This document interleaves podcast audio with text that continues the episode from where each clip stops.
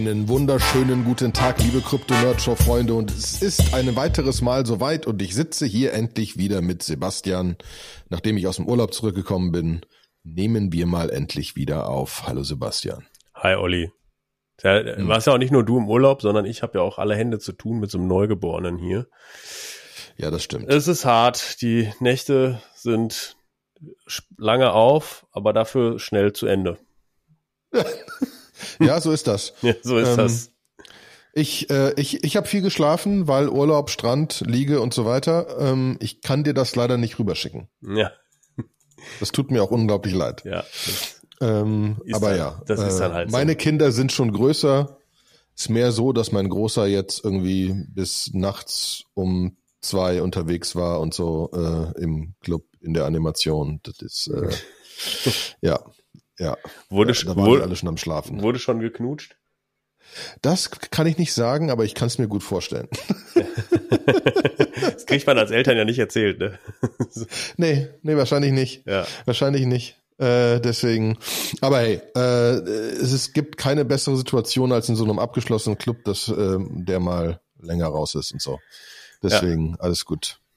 Alright. Alles gut. So, Krypto. Krypto. Was alles passiert?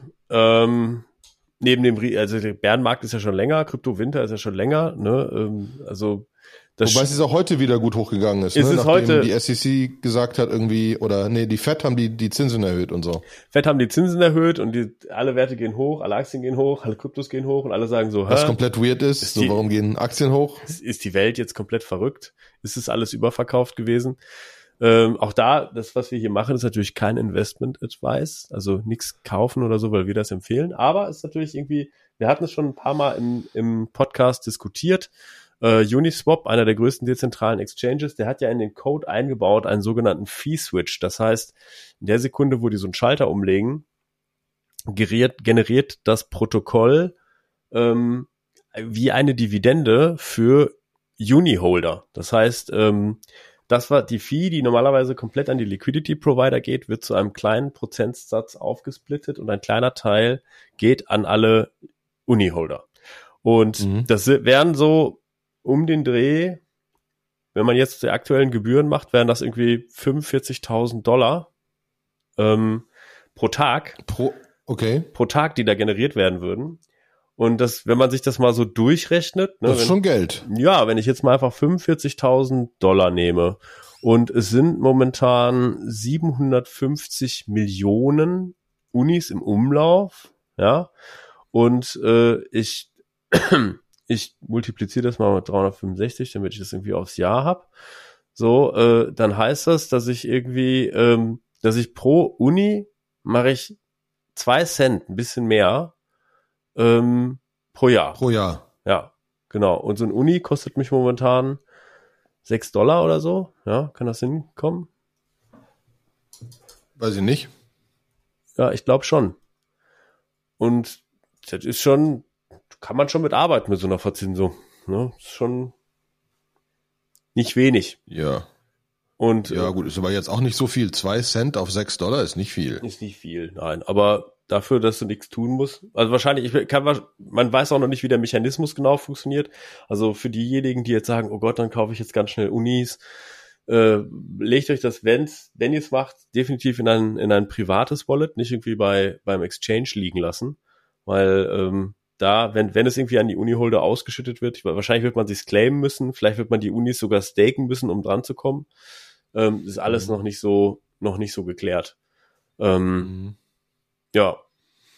Aber mit den ganzen, mit den ganzen Exchanges, die kaputt gegangen sind oder sonst was oder Probleme haben, ist das mit dem, legt mal lieber eure Sachen in ein privates Wallet eh wieder mal ein guter Tipp, den man anbringen kann. Mhm. Dieses, ja, KuCoin ist, äh, glaube ich, pleite gegangen, ne? Irgendwie, oder hat zumindest äh, ja, die Withdrawals eingestellt und äh, ging auch bei uns hier durch den Telegram-Channel, in den ihr einfach so auch reinkommen könnt, wo viel diskutiert wird, wo so News dann nochmal zehnmal schneller sind, als wenn wir die im Podcast einsprechen, schneiden und veröffentlichen.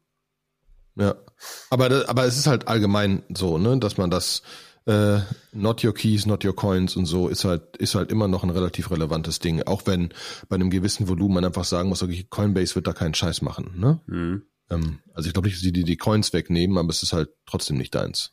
Obwohl sie auch gerade Trouble haben, ne? Sie haben Trouble mit der SEC. Haben wir auch. Genau, aber das war ja, sie hatten ja gerade, sie hatten ja gerade eine Klage, äh, oder äh, ein Typ wurde ja gerade verhaftet und so wegen wegen Insider Trading, weil er quasi getradet hat, bevor die Dinger wirklich auf in bei denen gelistet worden sind. Mhm. Deswegen glaube ich, dass es also die SEC kommt da gar nicht drum herum, da als zu klagen und sich das genauer anzugucken. Ne? Mhm. Genau. Deswegen ist das, glaube ich, der der normale Stand der Dinge, der von Anfang an klar war. Aber Coinbase ist also vor ein oder zwei Tagen 20 Prozent gefallen, weil sie irgendwie auch wild Leute gefeuert haben. Ähm, und äh, wie wir wie wir gefunden haben, hat Ark Invest einen Großteil ihrer Shares an Coinbase verkauft. Mhm. Also, Cathy, also Cathy Woods, die ja der, der Investment Manager, Head Investment Manager von ARK ist, äh, hat einfach wirklich äh, eine Menge eine Menge Coinbase-Aktien, 1,4 Millionen Coinbase-Aktien verkauft, die sie im Schnitt für 250 Dollar eingekauft hat. Und sie hat sie jetzt für 52 Dollar verkauft. Das heißt, sie hat eine Viertelmilliarde äh, Verlust hingenommen. Ja, ähm, um einfach mal. schon krass, ne? Ja, das ist schon krass. Um mal, warum? Ja, wahrscheinlich um an die Seitenlinie zu gehen. Ne, du hattest eine ganz gute Theorie.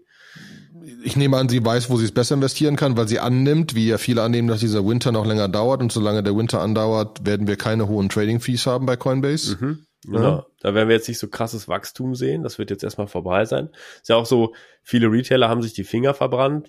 Vielleicht auch der ein oder andere Zuhörer, der sagt, oh, jetzt macht ihr diesen Podcast immer noch. Dabei, mein kann, ist dieses Krypto nicht jetzt ist, vorbei? Ist es nicht vorbei? So, selbst wenn das noch mal hochgeht, ich mache nie wieder mit.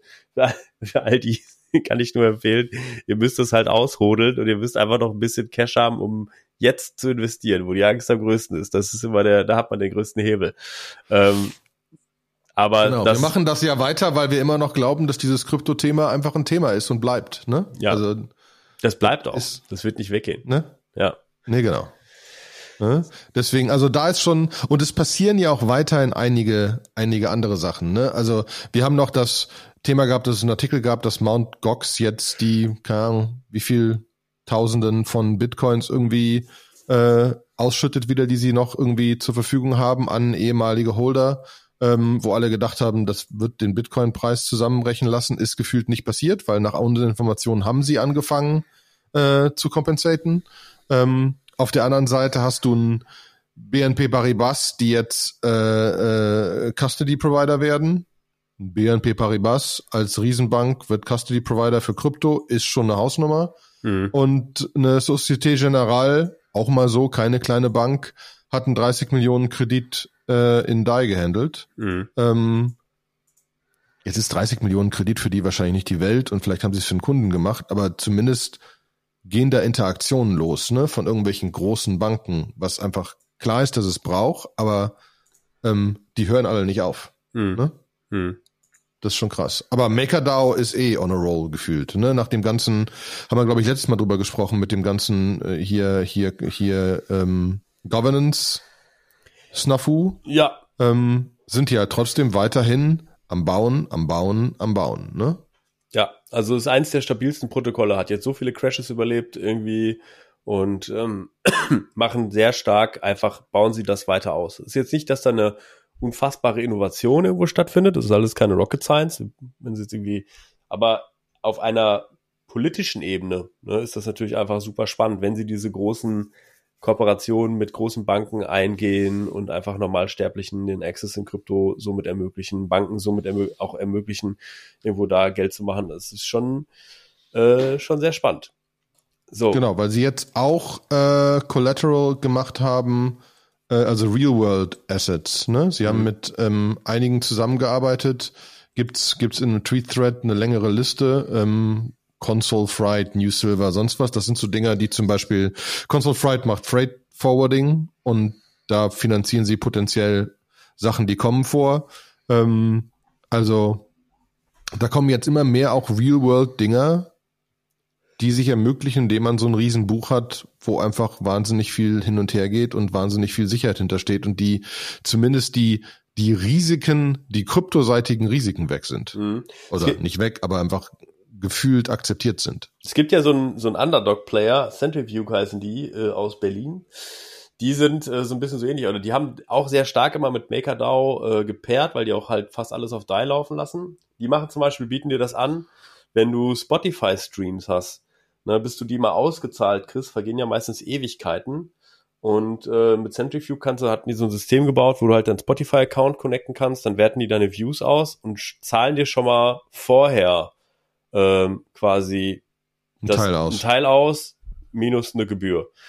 Ne, ähm, und ich glaube, das sind einfach so Anwend das sind so klassische Anwendungsfälle, die wir bei MakerDAO jetzt einfach viel, viel häufig- häufiger sehen werden. Ne, einfach irgendwie Mhm. äh, Projekte, wo es darum geht, dass irgendwelche ähm, was ist, Shipping, Invoices, sonst was, Vorfinanzierungssachen oder so, dass MakerDAO sich irgendwo da dazwischen klemmt, äh, bisschen hier eine Bank weg, da eine Vermittlungsgebühr weg und dann ist trotzdem noch für alle eigentlich ganz gut Sinn macht. Ja, vor allen Dingen, weil auch diese Dinger, wenn du mal, wir hatten mal mit irgendjemandem gesprochen wegen, wegen Giant Swarm, sind halt, also neben unmenschliche Fees und sind hochgradig komplex, das irgendwie hinzukriegen, je nachdem, was du tust. Mhm. Ähm, dass ich glaube, da, da gibt's ein, da gibt's einen klaren Markt, wenn das jemand automatisieren kann. Und die kriegen das halt automatisiert hin. Das ist schon clever. Finde ich gut. Klar. So, Finde ich gut. was ist noch passiert? Ähm, neben den Real World Assets äh, über MakerDAO ist erstmal nichts mehr. Äh, was, sehr, Genau. was sehr spannend ist, ist ein ähm, Tweet-Thread von äh, Nick Tomano, ähm, der gesagt hat, halt Bärenmärkte sind ist halt schade, aber es gibt halt einfach immer noch genug Leute, die jetzt genau jetzt was bauen. Und ähm, hat einfach zehn spannende Projekte vorgestellt. Äh, das erste ist Farcaster. Das ist ein Sufficiently Decentralized Social Network. Also wenn man auf die Webseite drauf geht, sieht man noch nicht viel. Äh, man sieht auch noch nicht viel im GitHub, ähm, was mich eigentlich immer sehr misstrauisch macht bei solchen Projekten. Aber derjenige, ähm, der Farcaster laufen lässt, ist halt, der ist halt kein unbeschriebenes Blatt. Der war relativ lange Director ähm, äh, of Engineering bei äh, Coinbase. Ähm, und der kann das schon. Ja, so, äh, der ist auf jeden Fall, der, der könnte es hinkriegen. Ähm, Ja. dann hat er vorgestellt ähm, Arpeggi Labs. Ähm, und das ist auch eigentlich eine, eine ziemlich spannende Geschichte, wo sie halt so, wo es darum geht, äh, Musik zusammen zu kreieren. Im, da da finde ich zusammen, ne? ja, wirklich zusammen. Und da finde ich auch so äh, super spannend, dass es so, äh, dass da mehrere Sachen gleichzeitig passieren. Also ich selber mache auch ganz gerne mal Musik, bin da nur so Hobby und auch nicht so gut, aber macht mir halt Spaß. Und ich habe halt noch so eine richtige App-based DAW nennt man das, Digital Audio Workstation. Und ähm, die also, das jetzt wirklich in den Browser gleichzeitig noch kollaborativ und Web 3 ist für mich so ein, das ist halt so, so ein Sprung, wo man sich so, wo man dich denkt, okay, kann das alles gleichzeitig funktionieren? Ne? Also funktioniert es im Browser wirklich so stabil? Ist es schnell genug? Ist es performant genug? Äh, ist die Adoption da? Ne? Weil sie ja darauf gehen, dass sie halt sagen, okay, du kannst halt irgendwelche Loops und also äh, sogenannte Stems, das sind halt kleine Fragmente, aus denen Songs bestehen, kannst du halt hochladen und dann kriegst du dafür halt ein NFT und mit, wenn dann irgendjemand aus diesem Ding einen Song macht, dann kann er kann quasi automatisch abgebildet werden, dass du daran beteiligt bist.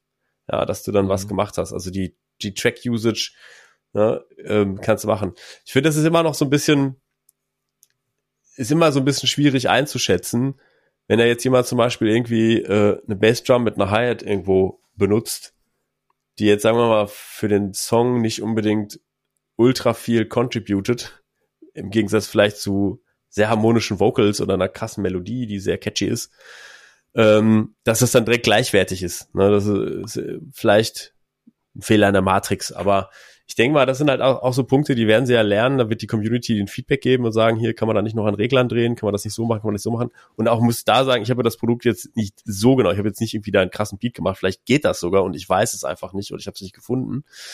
Ähm, aber finde ich halt super spannend. Ne? Ist halt, Ja, und das passiert halt weiterhin viel in Musik. Ne? Hier Royal.io hatten wir ja früher schon drüber gesprochen. Mhm. Letzter Drop da war Timmy Trumpet, was jetzt nicht mehr ein kompletter No-Name-Artist ist. Ne? Der hat gerade Tomorrowland immer unterwegs. Ne? Tomorrowland ne? und und und und auf Perukaville Leading Leading Dings mit Steve Aoki teilweise Sachen gemacht und so. Mhm. Ähm, und Life like, like This ist auch kein kleiner Song. Also da kommen mittlerweile langsam Sachen auf Royal I.O., wo wirkliche Musik dahinter steht. Ne? Mhm. Ähm, das, aber das, aber das haben ja alle Leute schon, schon irgendwie immer gesagt, ne, dass da in diesem Musikbereich und im Artist-Bereich und Creative-Bereich irgendwelche Sachen passieren werden. Und es passiert halt jetzt weiter und das ist echt schön zu sehen. Mhm. Ja? Ähm, genau, es gibt noch eine ganze Menge andere Sachen, äh, irgendwie viel, viel NFTs und, und Valuation und Virtual Land ähm, und äh, dieses ganze Virtual World Gedöns geht halt klar immer weiter. Jetzt vor allen Dingen hier ähm, Other, Other Side, die, die virtuelle Welt von, von den Board Apes, hat ja mehrere Testläufe gehabt jetzt, richtig mit Tausenden von Leuten drin und so weiter und so fort, wo, wo die Leute, die drin waren, zumindest begeistert waren. Also die bauen wirklich Sachen da. Ähm, das ist schon, also, ne, ähm, wir sind genau in dieser Bilderphase. Mhm. Ne, schon sehr, sehr, finde ich sehr cool. Genau. Ähm, Dann gibt's zum Beispiel noch, also ich mache weiter, was er noch getwittert hat, und zwar ist das äh, Aspekt äh, .co. Ähm, das ist ein NFT-Marketplace auf dem Starknet. Starknet ist ein Layer 2 auf Ethereum. Äh, most secure, bla bla bla. Weiß gar nicht. Ähm, ist von der Technologie her alles sehr spannend. Ich habe immer das Gefühl gehabt, Starknet hat so ein bisschen so ein Adoption-Problem. Polygon ist so der Platzschirsch, dann kommt irgendwie Optimism. Auf Arbitrum ist eine Menge los, weil die es irgendwie geschafft haben, eine Menge Projekte rüberzukriegen. Starknet ist halt gerade genau in dieser Phase, wo da viel geht ne, wo jetzt Projekte gebaut werden, NFT-Marketplaces, die müssen halt jetzt die Leute kriegen und die Projekte kriegen. Wobei ich da immer mehr Solana auch sehe. Ne? Ähm, Solana hat halt Next to Nothing an Fees und auch NFT-Zeugs. Da kommen immer mehr so kleinere Projekte drauf, weil du einfach auch 10 Dollar NFTs machen kannst mit mhm. einem Mikrocent an Transaktionsfees und so. Genau. Ähm, deswegen, da bin ich, da bin ich gespannt. Starknet hat all the hype, ne? Also die, die, die, immer noch sind alle dabei, dass das ein krasses Ding werden werden. Das wird. ist halt technologisch ein krasses Ding. Also wenn die sagen most secure und so, ähm, dann ist da schon eine Menge dabei. Also die sind researchmäßig, was so ein Zero Knowledge Proofs und so angeht. Das Ganze angeht, es geht, es ist, da ist viel Innovation. Ich bin mir halt nur nicht sicher, ob das, dieses technische Innovation ist ja leider oft nicht das, was dann unter hinterher den ökonomischen oder Adoption-Erfolg irgendwo ausmacht. Das ist ein bisschen so wie Beta und VHS. So. Ja, und Polygon, Polygon macht einen krassen Job marketing-wise, ne? Mhm. Genau, die haben noch irgendwie also, so eine, die haben noch irgendwie gerade so eine, ähm, eine Kooperation mit Disney irgendwie bekannt gegeben, ne? Und das ist auch irgendwie Martin total durch die Decke gegangen. Ja. Und das ist halt einfach, was die, was die Business Development mäßig einfach gut auf die Kette kriegen. Mhm. Hm? Deswegen, Genau. Ja. Dann für alle Leute, die ein NFT haben, denen sei das Projekt deepnftvalue.com irgendwie ans Herz gelegt. Ähm, da könnt ihr, könnt ihr quasi euren NFT mal reinpasten, ja. Und dann macht der mit AI eine Analyse, wie sich die Preise entwickeln werden in einer Zukunft. Okay. Ich glaube, er kann das gerade nur bisher für CryptoPunks, aber sie wollen das irgendwie natürlich aufmachen für alle Sachen ja, Apes, Zombies, Aliens, so, ähm, ist, sagen wir mal, ich weiß noch nicht genau, ob das schon so geht. Steht auch extra dabei, Ape responsibly. Ähm, und es ist ja. Entertainment Purpose und so. Und das ist natürlich viele Datenpunkte aus der Vergangenheit, mit denen man jetzt versucht, die Zukunft zu predikten. Und wir alle wissen, wie gut das eigentlich geht. Ähm, Vor allem, weil halt immer noch NFTs Einzeldinger sind, ne? Ja. Du musst halt den einen Kryptopunk mögen. Und wenn es gerade keiner mag, dann mag es halt keiner. Genau. So, und äh, die Liquidität ist da einfach nicht immer da. Wobei ich glaube, die Kryptopunks, gibt's, gibt's den günstigen Kryptopunk? Was ist der günstigste Kryptopunk? Boah, müsste ich gucken, aber ich glaube paar 40 ETH oder so. Ja, ne? Irgendwie sowas. Also das ist ja nichts, was ich, was ich so normalsterblich irgendwie zusammen also leisten können. Vielleicht zusammen leisten. Vielleicht irgendwie so als äh, äh, komm, wir kaufen uns zusammen mal ein. Ja, aber keine Ahnung. Dann gibt es 71, 71 ETH ist der billigste. 71,45 ETH, also 115.000 Dollar. Ja. Die sind aber auch gerade wieder gut hochgegangen, genauso wie die Mibits hochgegangen sind, ähm, weil Yuga Labs, die Leute, die ja, die ja sowohl Punks als auch Mibits übernommen haben, ähm, äh, von Lava Labs äh, gesagt haben, da kommt jetzt was. Mhm. Zumindest mit dem Mibit soll was kommen. Genau, dann gibt's eine schöne Seite, die heißt rated.network. Ähm, die machen ähm, Validator Ratings. Ähm, also von all den, also das ist ja, das ist ja so. Ähm, das ist ja so. Das ist ja so. Ethereum stellt ja demnächst auf Proof of Stake um und es gibt äh, um, eine ganze Menge Validatoren. Da muss man dann 32 Ether reintun, was alleine schon eigentlich so ein ziemlich geile Marketingnummer war, weil diese dieses Cap auf einem Validator, dass es nicht mehr als 32 Ether dass er da nicht mehr reingeht, suggeriert eine unglaublich krasse Dezentralisiertheit, weil die, die Metrik, die dann halt veröffentlicht wird, ist, wie viele Validatoren es gibt. Dass die Validatoren unter Umständen von einer Entity betrieben werden, die halt sau viele ETH hat, wird dann bei der Gelegenheit immer ganz gerne so ein bisschen hinterunterfallen lassen. Und dann gibt's natürlich eine Menge Pools, ne? also für all die, die halt weniger als 32 ETH haben, das ist ja auch eine Menge Geld. Ähm, die wie Lido oder äh, äh, Anker, ähm, die dann einfach die ETH poolen und dann halt in so Validatoren reinstecken. Und dann gab es das Problem mit der Client Distribution, dass das fast irgendwie super viele Leute auf Prisma gegangen sind ähm, und ähm, äh, Prism und äh, nicht Lighthouse ist der zweitpopulärste. Dann gibt's noch TQ und Nimbus.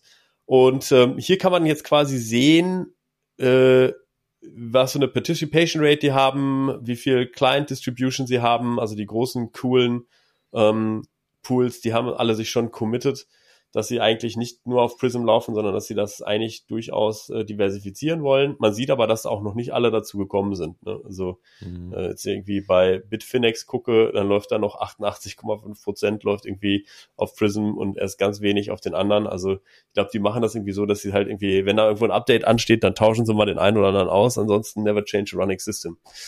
Ähm, ja, genau. Aber natürlich ist Lido hat 31,51 Prozent der Validatoren. Das ist einfach schon eine ganze Menge. Wobei ich da ja auch immer die Diskussion mit AWS habe oder so, ne, mit Cloud Services. Ja. Solltest du das alles selber machen oder ist es einfach sinnvoll, dass es ein AWS macht, weil die einfach mehr Sicherheits- und Security-Leute haben und mehr Engineering Power, um es besser zu machen, dass du es machen kannst? Und ja, dann ist das alles bei AWS, aber ja. Die wollen das ja schon sinnvoll laufen lassen, weil wenn Lido Probleme kriegt, dann tut das denen richtig weh. Wenn, mhm. wenn, wenn, wenn dein Validator irgendwie ein Problem hat, ja, dann tut, tut allen leid und ist halt doof 32 ETH weg. Wenn Lido Probleme hat, dann sind ganz viele 32 ETH weg und ganz viele Leute sickig und so weiter und so fort. Mhm. Deswegen glaube ich, finde ich dieses, finde ich dieses ist nicht, ist nicht so dezentralisiert, äh, es ist ein bisschen haarig. Mhm. Weil wenn jeder das wirklich selbst machen würde, weiß ich auch nicht, ob das so stabil wäre. Ja. Und jetzt sind Coinbase ist 13 Prozent, Kraken 8 Prozent, Binance 5 Prozent, geht schon relativ schnell weit runter. Ne? Bitcoin Swiss müsste man ein bisschen für Diversität in ihren Clients sorgen. Ähm, aber ansonsten ähm, glaube ich, ist das eine richtige Richtung. Ja, sehe ich auch so. So, was gibt's noch? Es gibt noch äh, Stride.zone. Das ist ein Multi-Chain Liquid Staking for the Cosmos Ecosystem. Das heißt irgendwie äh, Staking und DeFi Yields zwischen Blockchains sind 15 Chains supported. Ähm, super günstige äh, Transaction Costs, weil es auf Cosmos läuft, aber ist natürlich auch eine Frage, ob man dem Ganzen schon so vertraut. Alles noch sehr neu. Mhm. Ähm, dann gibt es MetaHood.xyz. Ähm, das ist quasi Real Estate in the Metaverse. Ein Real Estate Broker im Metaverse. Ein Real Estate Schon Broker. Next Level. Next Level Shit, ne? So. So, ach, guck mal hier, kannst du dir so ein Stückchen äh, La Land kaufen. Die sind gerade noch in der Private Beta, kannst du in den Discord reingehen, dann lassen sie dich irgendwann rein. Hat alles so eine so eine 90er Jahre Atari-Optik, was sie da so machen. Äh, für dich ganz charmant. Ist halt so für mich, ich bin noch nicht bei diesem ganzen Metaverse-Ding so richtig gefesselt muss ich sagen. Also ich finde das irgendwie alles spannend, habe auch so eine leichte Vermutung, dass ich mich irgendwann mal in den Arsch beißen werde, dass ich da nicht irgendwo so eine Parzelle gekauft habe. Aber du hast das ja gemacht und deswegen. Nein, ich habe keine Parzelle, ich habe leider keine. Äh gut, ich habe ich habe in dem Ape Universe habe ich Zwei. Ja, siehst du. Ne? Ja. Sandbox haben wir damals drüber geredet, hätte ich tun sollen, habe ich nicht gemacht. 38 ETH-Volumen in den letzten 24 Stunden allein Trading von Land im, in The Sandbox. Wobei The Sandbox halt immer noch Mini ist, ne? Da sind kaum User und so, deswegen ist echt noch. Ich denke auch, spannend. also für mich ist es alles immer so eine Adoption-Frage. Solange es da noch nichts gibt, I don't know. Ne? Ähm, also, wenn ja. mir irgendjemand erzählt, so, oh, ich bin die ganze Zeit mit so einer VR-Brille online und ich hänge da die ganze Zeit ab und ich treffe da Frauen ohne Ende oder meinetwegen auch Männer, dann, dann würde ich so sagen, okay, ich gucke jetzt auch mal rein, aber irgendwie vorher äh, ist das noch nichts für mich. ähm, genau, dann haben sie ähm, ein, ein sehr spannendes Projekt ist ähm, Primitive Finance. Das ist äh, Derivate ohne Counterparties. Ähm, ja, genau. Also, äh, wie soll das gehen? Also, Webseite ist wirklich sehr, sehr schick. Äh, tolle, tolle Parallax-Scrolling-Effekte, schönes Artwork und so. Kommt mir alles ein bisschen zu shiny vor, als dass es so real sein könnte, weil wir alle wissen, mit Derivaten also geleveraged ist halt auch das letzte Mal Krypto zusammengebrochen. Und wenn es keine Counterparty gibt, dann heißt es so viel wie es gibt keinen Counter-Risk. Also äh, wenn das Genau, deswegen, es klingt schon wieder zu, zu, gut, um wahr zu sein. Genau, klingt schon wieder zu gut, um wahr zu sein, aber kann man sich mal spannend angucken. Ähm, dann gibt es coop.xyz und das ist, das ist vielleicht genau sowas, wo man sagen kann, irgendwie, ähm, du kannst halt ein Wallet machen mit verschiedenen Leuten zusammen und kannst dann sagen, jetzt kaufen wir uns halt, alleine kann ich mir so ein Board Ape nicht leisten, 70 ETH ist zu viel, aber ich kann, ich habe 100 Buddies aus meinem Fußballverein und wir alle kaufen uns jetzt so einen Affen. Ja, ähm, damit kannst du es tun. Gab auch schon mhm. vorher solche Sachen, aber ich glaube, das ist nochmal von der Optik her so ein, so ein Tacken gestreamliner. Das sieht echt schick aus. Ja. Ne, muss ich sagen. Das sieht vor allem echt simpel aus. Mhm. Dann äh, Webiverse. Ähm, die wollen halt deine NFTs in dein ins Metaverse bringen. Ja. Ja, weil da sind ja noch die Standards sind alle noch nicht klar, ne? Also die ja. Äh, other other other side versucht da irgendwie so Standards aufzusetzen, dass das überall funktioniert, äh, dass das portabel wirklich ist. Da bin ich auch noch gespannt. Ja, wenn man auf die Webseite drauf guckt, hier bei Webiverse, ich meine, das ist schon alles ziemlich schick. Du kommst in so einen WebGL-Browser rein, äh, Grillen zirpen, bist du auf so einer Insel, aber äh, so richtig verstanden, was ich dann jetzt machen kann. Also klar, ich kann wahrscheinlich irgendwie mit ein Wallet connecten und dann kann ich irgendwie, kann ich mein NFT vielleicht irgendwo unter so einer Palme abdroppen. Ähm, irgendwie so, ja.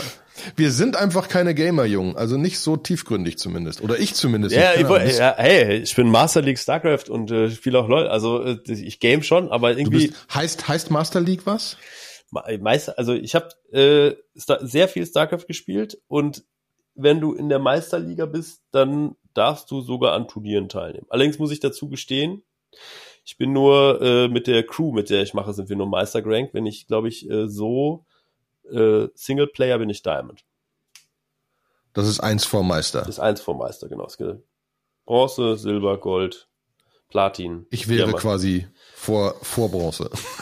also wenn in der Community hier im Telegram-Channel ähm, StarCraft-Spieler sind, äh, man hat abends, wenn Eltern, in, während der Elternzeit, ist es dann so, dass man zwischendurch dann pennt Kind 1 und Kind 2 auch da kann man mal eine Runde machen. Und wenn du willst, Olli, ich bringe dir das gerne bei. Das war doch, StarCraft war was? Äh, Echtzeitstrategie.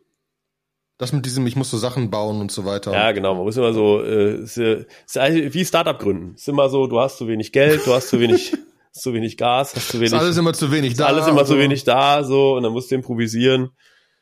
So, Gibt Gegner auf der ja, Karte. Dann ist die Frage, ob ich nicht mit Startup-Welt genug improvisieren immer zu wenig da habe und vielleicht das nicht noch in der, dann haben will. Aber es ist bestimmt lustig. Vielleicht müssen wir das wirklich mal tun.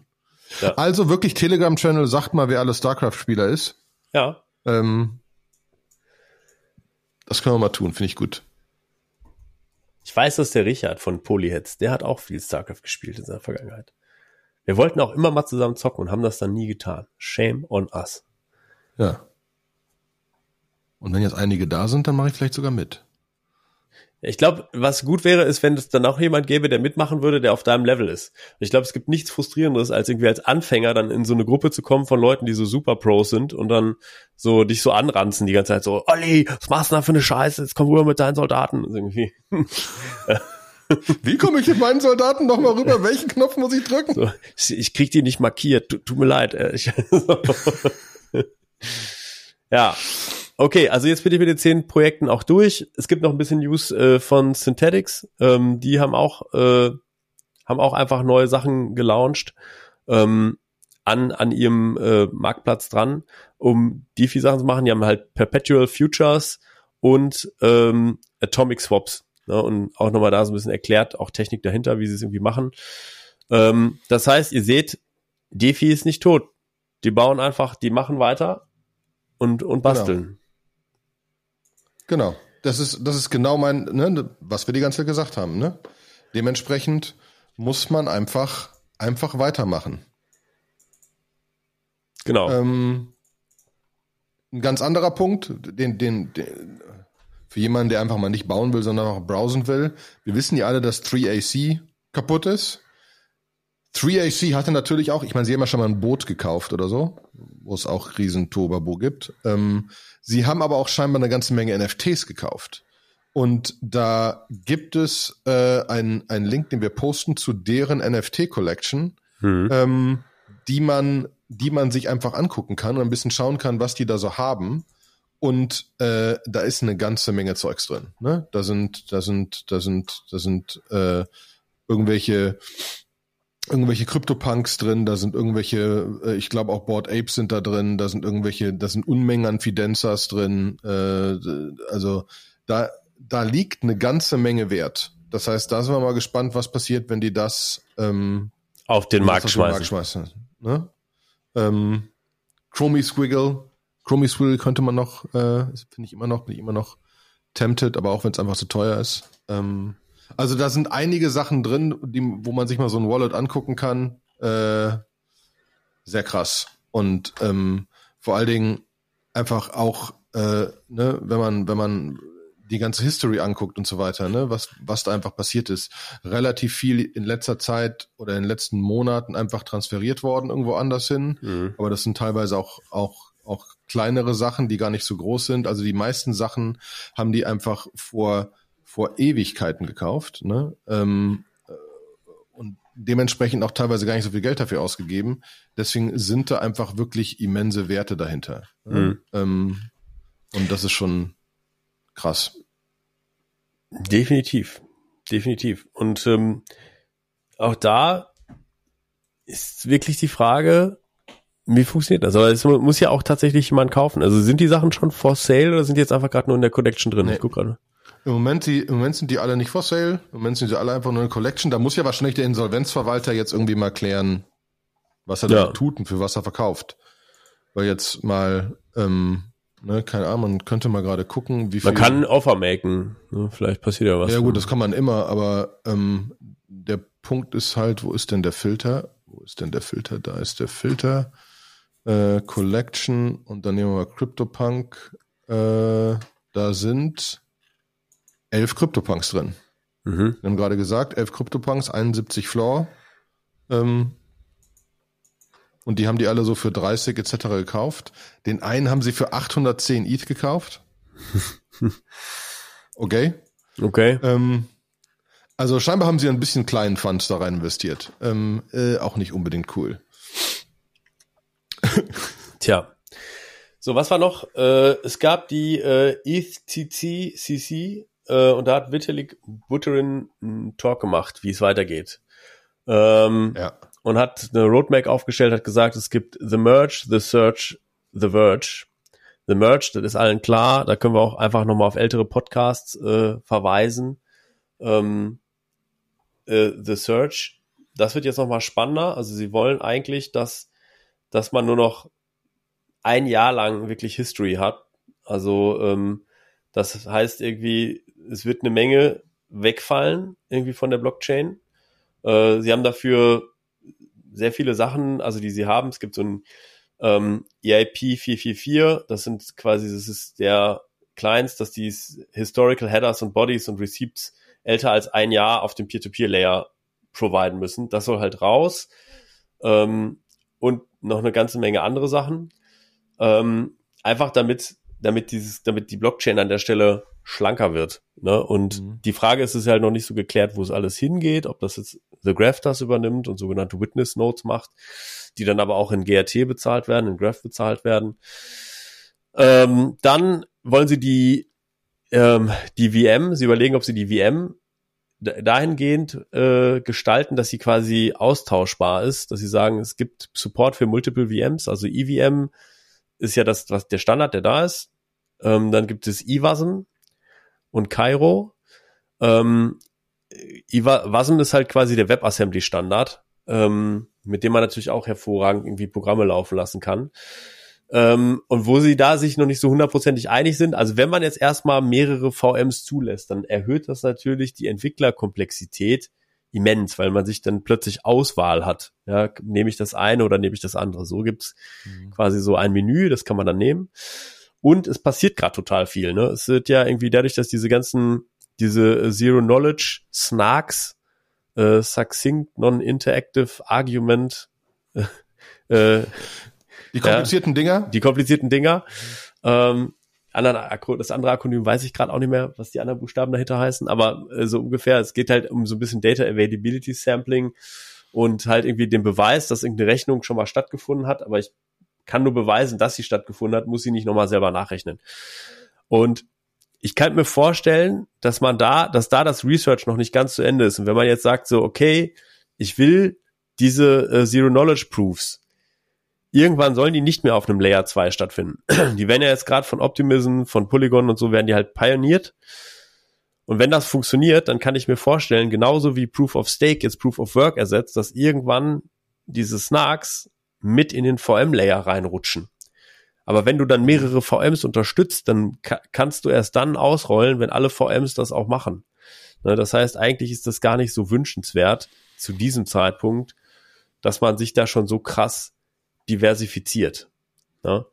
Mhm. Ähm, Aber dafür muss man immer sagen, Vitalik Roadmap, der denkt in Jahren und Jahrzehnten. Ne? Mhm, genau.